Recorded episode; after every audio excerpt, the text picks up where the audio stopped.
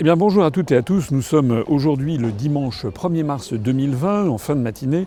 Je suis à Waterloo, dans le nord, sur le marché de Waterloo. Je suis venu soutenir Majid Kitter, qui est le candidat de l'UPR, tête de liste, euh, pour les élections municipales dans cette ville du nord, euh, pour le soutenir. Je m'adresse ici à vous euh, parce que je voudrais commenter à chaud l'affaire de l'article 49 alinéa 3 de la Constitution que Édouard Philippe a décidé de mettre en œuvre pour faire passer au forceps la réforme sur les retraites. Le Premier ministre a annoncé ça hier soir. Nous avons publié ce matin sur notre site, sur les réseaux sociaux, un communiqué de presse auquel je vous renvoie. Je voudrais quand même ici m'exprimer directement pour dire que cette réforme est un pur scandale. C'est en fait une attaque frontale contre le système de solidarité intergénérationnelle entre les Français qui a été plébiscité depuis des décennies par les Français. Il n'y avait aucune urgence financière à faire cette réforme. C'est une réforme qui est non seulement sans aucune utilité financière, mais c'est une réforme qui est totalement injuste à de nombreux égards. C'est une réforme qui est réprouvée par 75% des Français. Monsieur Macron, en réalité, si nous étions dans une démocratie, doit obéir au peuple français. Ce n'est pas au peuple français d'obéir à Macron. Normalement, compte tenu des oppositions que suscite cette réforme, l'opposition fondamentale d'un très grand nombre de personnes, on a même vu d'ailleurs des grands spécialistes ou des financiers, je pense notamment à M. Perlevade qui a récemment fait une, une dénonciation en règle de cette réforme, eh bien, normalement, M. Macron, pour trancher le nœud gordien, devrait avoir recours à un référendum pour demander aux Français si oui ou non ils veulent de cette réforme. Il ne le fait pas, bien entendu, parce qu'il sait très exactement qu'il y aurait une large majorité de Français qui diraient non.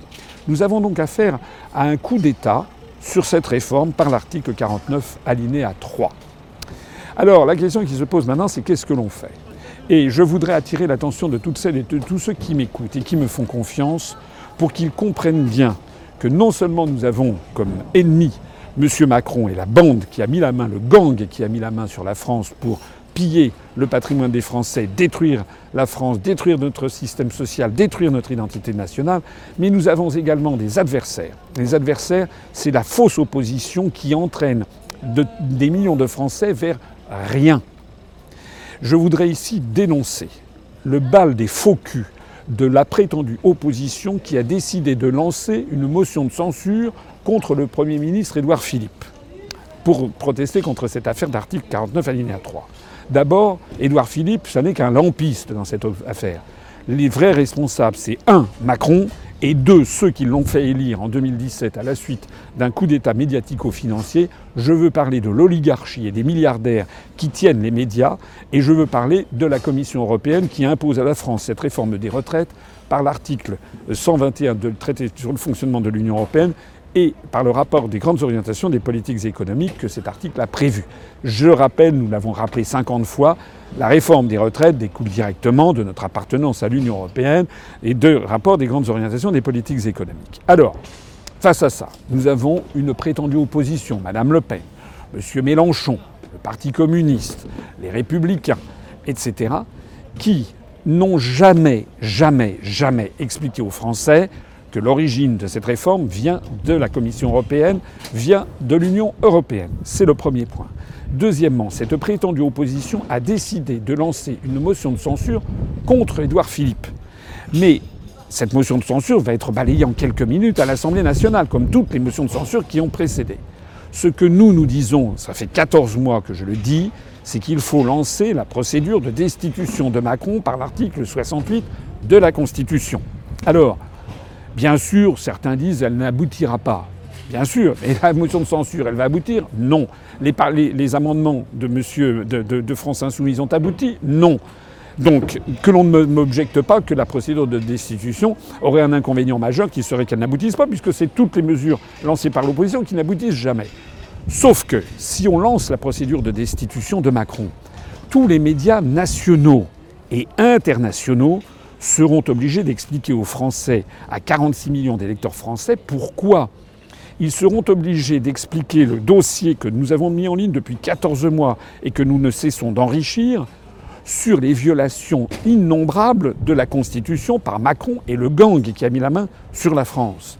Et donc à partir de ce moment-là, beaucoup de Français comprendront qu'en fait ils sont dirigés par une mafia qui piétine la Constitution française et, forceront Macron à rendre compte sur, ce qu'il fait. En refusant de lancer la procédure de destitution de Macron la prétendue opposition, France Insoumise, Parti communiste, euh, euh, euh, les Républicains, le Rassemblement national montrent en fait qu'ils ne sont qu'une opposition d'opérette. Ils protègent Macron là où ils devraient au contraire le mettre dans une très grande difficulté pour arrêter, pour l'empêcher de nuire. Le summum peut-être de l'hypocrisie, c'est quand même peut-être à la palme d'or, si l'on peut dire, euh, de la tartufferie, c'est sans doute les républicains, puisque les républicains ont décidé de lancer une motion de censure, alors même que sur le terrain, comme je le vois un peu partout quand je vais en France, il y a beaucoup de candidats aux élections municipales qui sont en fait des candidats LR ayant fait alliance avec En Marche ou que ce soit l'inverse. C'est-à-dire que les républicains et En Marche, sur le terrain, ils font alliance, et à l'Assemblée nationale, ils font semblant de s'opposer en lançant une motion de censure qui n'aboutira pas. Voilà ce que j'avais à vous dire. Je vous conjure, toutes les personnes qui me regardent, d'arrêter de faire confiance à la pseudo-opposition qui ne mène à rien d'autre qu'en fait qu'à protéger Macron. Il est grand temps, grand temps que les Français se ressaisissent et rejoignent l'Union populaire républicaine, qui est le seul parti politique qui, depuis 13 ans bientôt, est droit dans ses bottes, a toujours dit la vérité à nos compatriotes. Vive la République et vive la France.